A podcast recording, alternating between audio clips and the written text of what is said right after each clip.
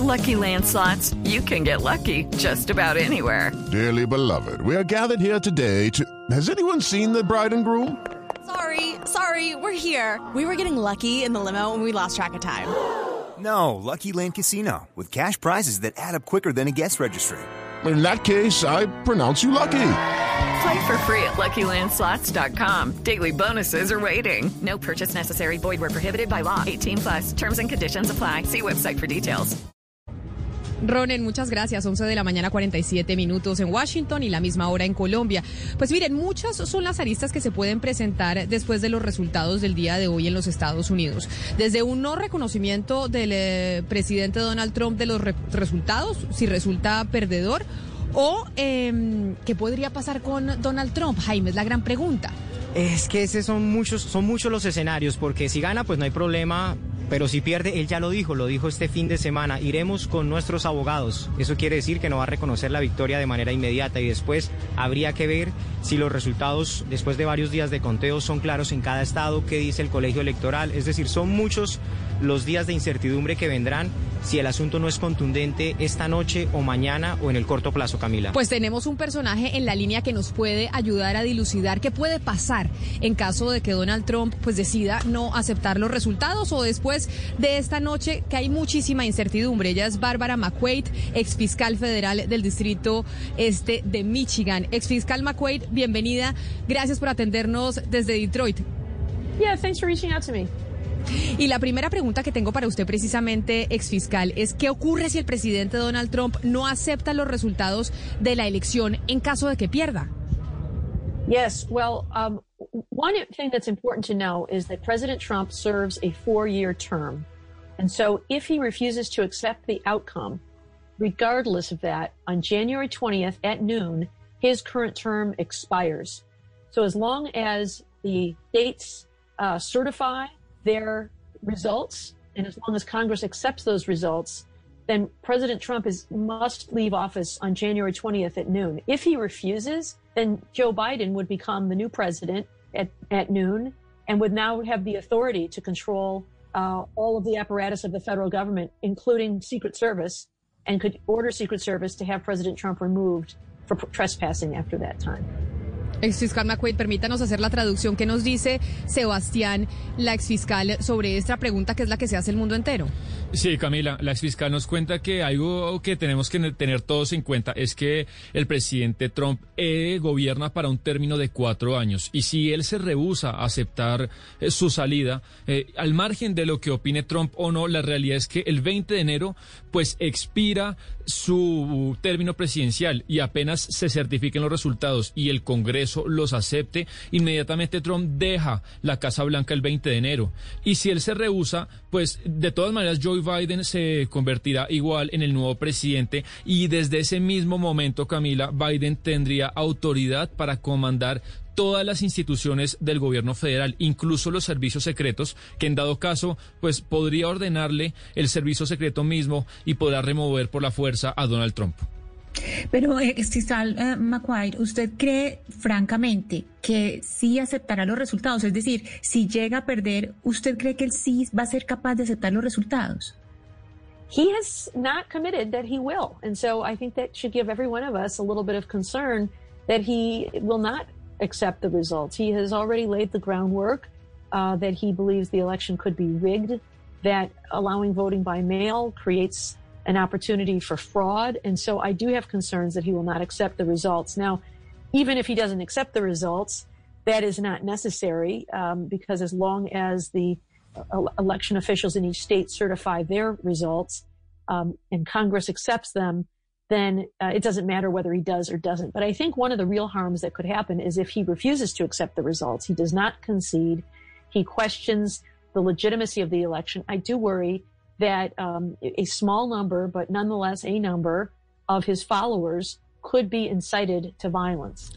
La exfiscal Ana Cristina nos recuerda pues que Donald Trump no se ha comprometido a que hará todo esto, a que reconocerá los resultados. Entonces es normal que cada una de las personas pues de los Estados Unidos tengan cierta preocupación de que no se aceptarán los resultados. Eh, el mismo Trump se ha encargado, dice ella, de dejar el manto de duda de que en este contexto que vemos que hay muchas votaciones por mail, pues podría haber fraude.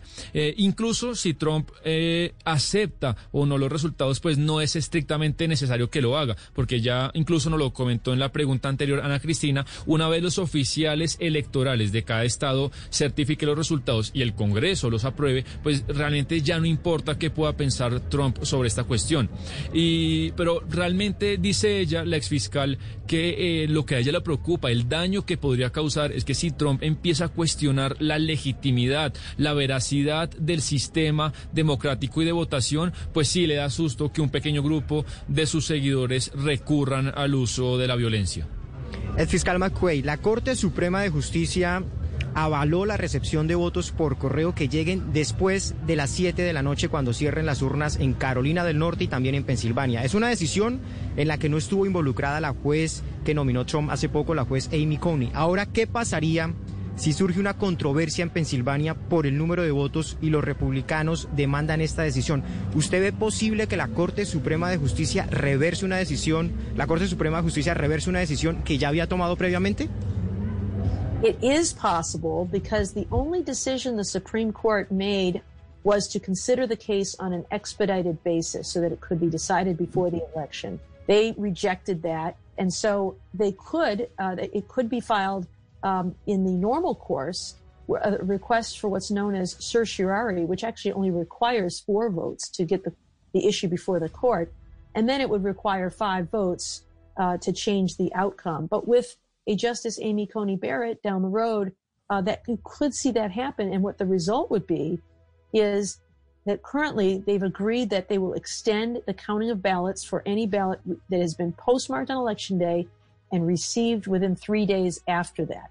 So you could have a situation where Joe Biden wins a very close election in Pennsylvania.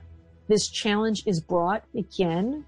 Amy Coney Barrett now joins the other four to say we should not count those ballots that came in after election day within those three days. You should throw them all out.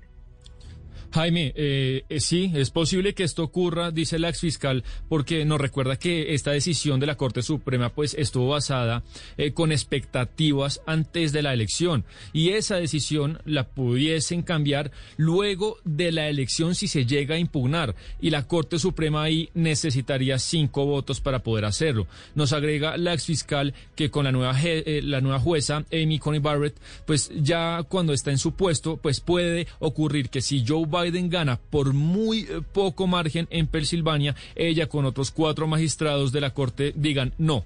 No se van a contar esas papeletas que se dieron después de la elección, incluyendo, pues, lo que usted comentó, los permitidos por la Corte tres días después. Exfiscal, se está hablando de la posibilidad de que el presidente Trump, si llega a perder, pues renuncie y le conceda el poder a Mike Pence en estos meses que quedan y le solicite un perdón presidencial. Este perdón presidencial incluye cualquier conducta inapropiada y cargo criminal que pueda existir sobre Trump. Yes, it could be quite extensive. Though not 100% extensive. As you say, if President Trump were to resign sometime before January 20th, when his term expires, if he were to lose the election, he, Mike Pence could grant him a pardon for any crime he has ever committed, even if it has not been charged. Uh, we saw that with President Ford's pardon of President Nixon, even though President Nixon had not been charged with any crime, President Ford pardoned him for any crime he committed or may have committed. And I think Mike Pence could do the same. And it could go back to the beginning of time, to uh, Donald Trump's, the date of Trump, Donald Trump's birth. So it could go all the way back for any crime he's ever committed. Now, the exception to that is that the president can only pardon someone for federal offenses.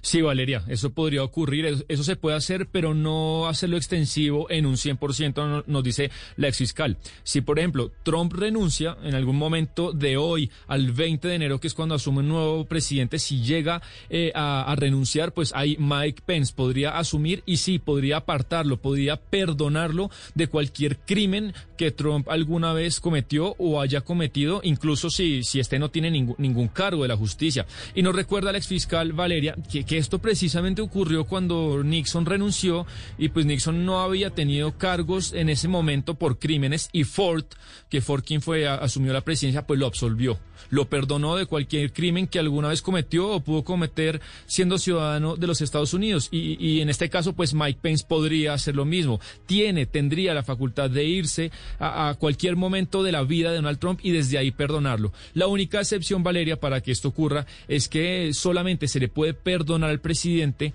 por crímenes federales. Usted eh, fue fiscal general en el estado de Michigan, uno de los swing states. En el año 2016 ganó Trump. En este momento las encuestas muestran a Biden con ventaja. Para usted, ex, fiscal, ¿cuál es la diferencia entre el año 2016 y lo que ocurre hoy? ¿El comportamiento será igual o cómo va a cambiar? Well, as you say, it can be very difficult to know what people are really thinking. Polling suggests that Joe Biden is leading. I've seen it by as much as 11 percentage points. Um, Trump won Michigan by about 10,000 votes, which is a very small margin. Uh, voter turnout was very low in certain areas uh, that are traditionally Democratic strongholds, in part because they were not particularly excited about Hillary Clinton as a candidate. And she did not travel to Michigan and campaign here very much. But now that they have seen the harm of sitting out an election, uh, perhaps they will be more motivated to vote and turnout will be higher. It also seems that Joe Biden is more popular here than Hillary Clinton was. Um, Bernie Sanders beat Hillary Clinton soundly in the primary election in Michigan, where voters are, I think, feeling left behind. There are a lot of blue collar workers here who perhaps feel left behind. And I think that Joe Biden appeals to them uh, in a way that Hillary Clinton did not. Antes de la traducción, Sebastián, permítame despedir a la exfiscal federal del Distrito Este de Michigan, que yo sé que nos atendió pues de manera muy amable. Exfiscal, mil gracias por haber estado con nosotros aquí en Mañanas Blue y habernos dado pues eh, sus respuestas frente al interrogante que tiene todo el mundo. Es qué pasa si Donald Trump no acepta que perdió. Feliz tarde para usted. You're very welcome. Thank you for your interest. Sebastián, ¿qué nos dijo la exfiscal McQuaid a esa pregunta final de Ana Cristina? Sí, eh, ella está de acuerdo, como Ana Cristina le preguntaba, que a veces puede ser muy difícil de saber realmente qué piensa la gente cuando se enfrenta, cuando es cuestionada en las encuestas. Y, y nos recuerda que hoy sí vemos, pues Joe Biden lidera con casi 11 puntos de margen sobre Trump. Y, y, y además, hablando de esto, nos trae a colación lo que sucedió en, en, el distrito en el que ella trabaja y vive y que nos contesta Camila, que Trump ganó hace 16, en el 2016 en Michigan, ganó con 10 mil votos de distancia, que es un margen muy corto, y ella lo que dice es que áreas que son tradicionalmente muy demócratas, pues eh, esas partes no votaron, no salieron a votar porque era gente que no tenía un gran entusiasmo con Hillary Clinton. Y además que Hillary Clinton en campaña nunca viajó a Michigan, Camila. Eh, nos dice que ahora Joe Biden es más popular que Hillary Clinton allá, que despierta más entusiasmo. Y en las elecciones primarias, eh, por ejemplo en Michigan, nos recuerda que uno oyendo el discurso de Bernie Sanders, eh, parecía que Hillary Clinton abandonó eh, a una gama de la votación, especialmente a, lo, a, la clase trabajadora Camila. En cambio, según la exfiscal, Joe Biden sí eh, compatibiliza más y los alienta más y la clase trabajadora se siente mucho más cercana a Joe Biden que a Hillary Clinton.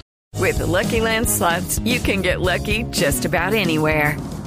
This is your captain speaking. Uh, we've got clear runway and the weather's fine, but we're just going to circle up here a while and uh, get lucky. No, no, nothing like that. It's just these cash prizes add up quick. So I suggest you sit back, keep your tray table upright, and start getting lucky. Play for free at LuckyLandSlots.com. Are you feeling lucky? No purchase necessary. Void where prohibited by law. 18 plus terms and conditions apply. See website for details.